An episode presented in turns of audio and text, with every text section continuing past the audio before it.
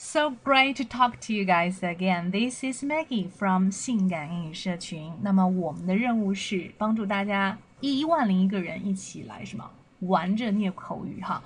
Have fun learning English. If you like to join us, please add me on WeChat.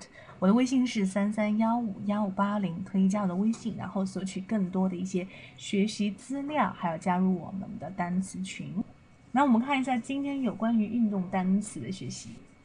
consultant, instructor, referee, judge, umpire, running facilities, water skiing, gym, sportsman.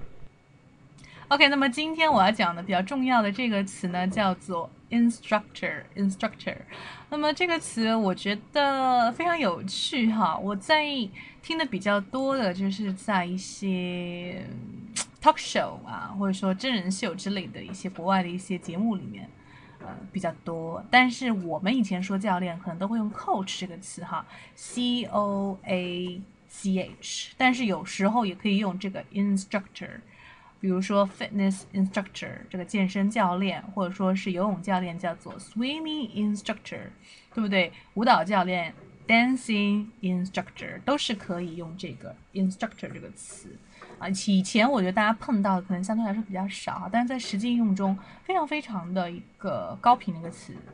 好的，来看一下这个之前的一百零六天的学习内容的回顾。